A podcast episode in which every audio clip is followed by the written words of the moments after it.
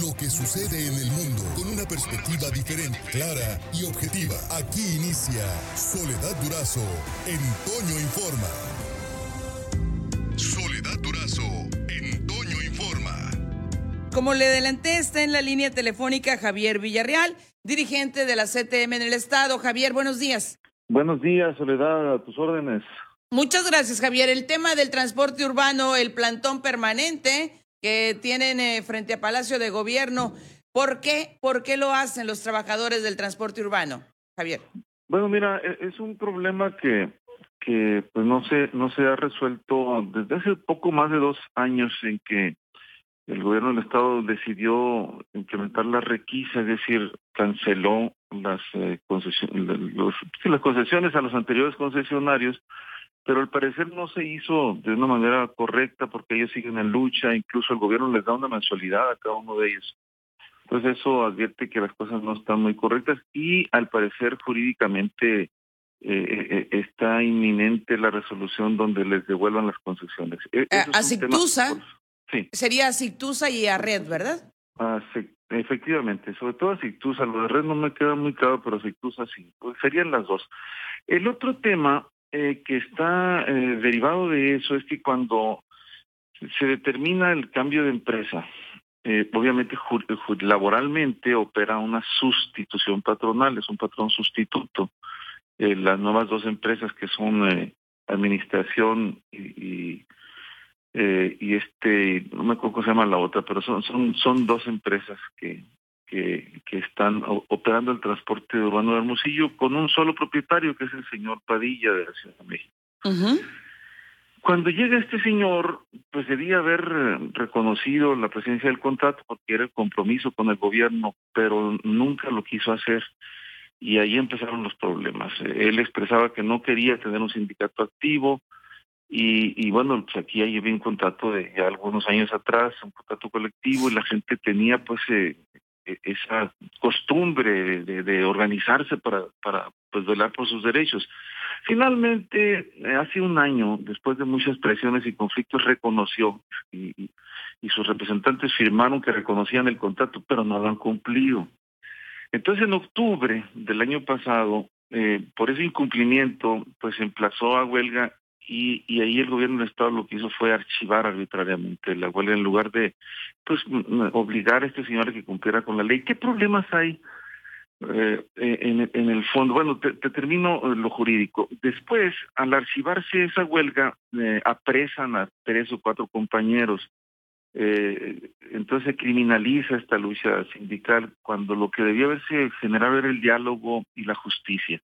No sucedió así, se fueron los compañeros al amparo y apenas hace unas tres semanas, su fracción les otorgaron el amparo, donde la justicia federal ampara y protege al sindicato, a los trabajadores, contra actos de la, del, gobierno, de la Junta de Conciliación, y ordena que se señale de nueva, de nueva cuenta fecha. Y esa fecha fue ahora el sábado, el 19 eh, de, de junio era la fecha para estallamiento de la huelga.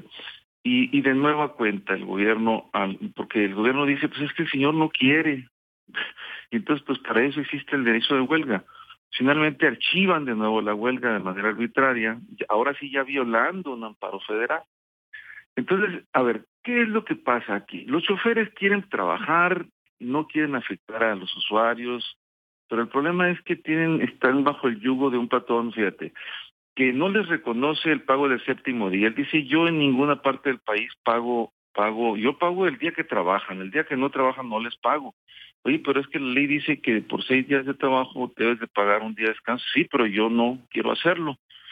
Y aparte, pues no, no les otorga los bonos contemplados en el contrato, no les paga horas extras, eh, a, muchos no los registra bien en el Seguro Social, en el Infonavit, eh, eh, a unos sí, otros después de estar insistiendo lo hace y luego los vuelve a quitar.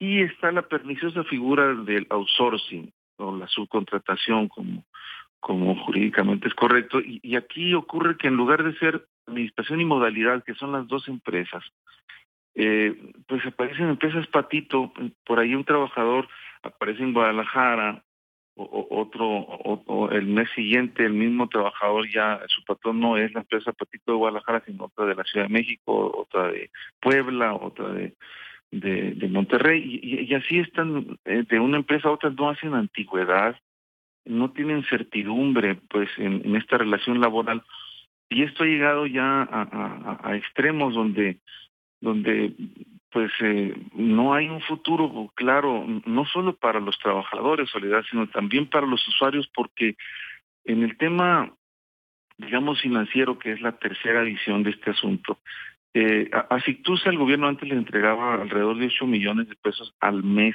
por subsidio, eh, pero a esta empresa le entrega 8 millones y medio de pesos, pero por semana. O sea, cuatro veces más caro cuatro, un poco más de cuatro veces más caro eh, eh, el, subsidio y en su mayoría es un subsidio por el, eh, ¿cómo se llama? Por el transporte estudiantes, es decir, por el subsidio transporte gratuito, pero no ha habido clases, pues. Entonces, en un año, el gobierno de los recursos de todos nosotros, del pueblo de Sonora, le otorga a este empresario 442 millones de pesos, este, y, bueno, nosotros decimos, pues si, si, tiene todo este apoyo, ¿por qué no cumple con la ley? Y entonces es algo muy raro porque cuando le exigimos a la autoridad que imparta justicia, pues la, la, la autoridad pareciera que se confabula, que se que se entiende con la empresa y finalmente no no hay justicia laboral. Y entonces ante esta situación, pues ya en octubre pasado se habían ido incluso hasta hasta la propia casa ya de la gobernadora, ya no, están muy desesperados, hay 45 despedidos. Hace apenas unos dos semanas y media, el empresario vino y habló con todos los trabajadores y les dijo, señores, ahora sí, como ya me obliga la ley, ahora que se prohíbe el outsourcing, voy a acabar con las empresas patito y ya va a ser modalidad de administración. Oiga, pero qué bueno que va a cumplir con la ley, pero ahora aprovechando, mire, tenemos este problema y este y este, y las horas extras y el séptimo día. Y lo corrieron de inmediato ese trabajador. Hay un terror, hay, un ambiente, digamos, de, de depresión tal que nadie puede hablar y el que habla lo corren. Este... ¿Y ustedes como CTM han tenido acercamiento con la empresa, como dirigencia de la CTM han tenido acercamiento con la empresa, Javier? Sí, sí, pero es un acercamiento donde el patrón dice, a ver, yo quiero un sindicato, pero que, que, que no me esté molestando. Sí, sí quisiera, sí estaría de acuerdo, ya firmé el contrato, pero pero pues yo yo no quiero pues este un sindicato activo. Eh, yo en ninguna parte del país tengo sindicatos activos. Entonces es un empresario pues que no reconoce el derecho de los trabajadores y, aquí se trata, no si no piden gran cosa, hombre, eh, sencillamente que estén igual como estaban antes o como están en cualquier otra empresa del país. Eh, esto nos revela que hay un problema aquí de, de, atender el tema del transporte urbano. Mira, en Hermosillo, fíjate cómo está. Pero luego te vas a Obregón. En Obregón son unas verdaderas cafeteras que no tienen aire acondicionado, son carros muy viejos. Sí este en Navojoa, en Guaymas, en Nogales. Entonces, eh, todo, el, todo el estado de Sonora fue un fracaso en materia de atención al transporte urbano.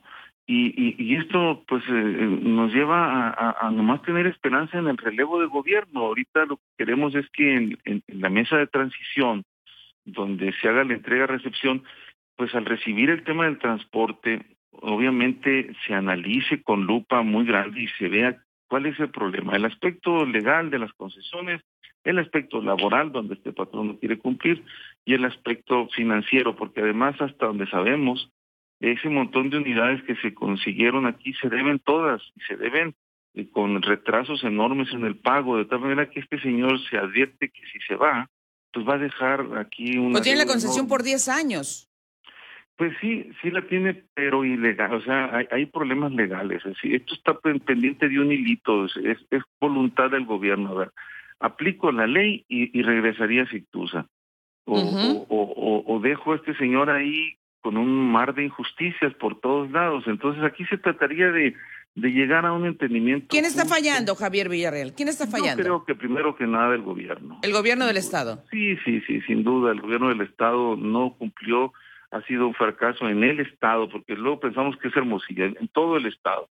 Y en Hermosillo, pues está muy enredado, es un, es un trigo muy sucio, es decir, aquí está muy revuelto todo y no queda bien claro el derecho de los usuarios, está pues al, al veremos a ver qué va a pasar porque los trabajadores están inconformes.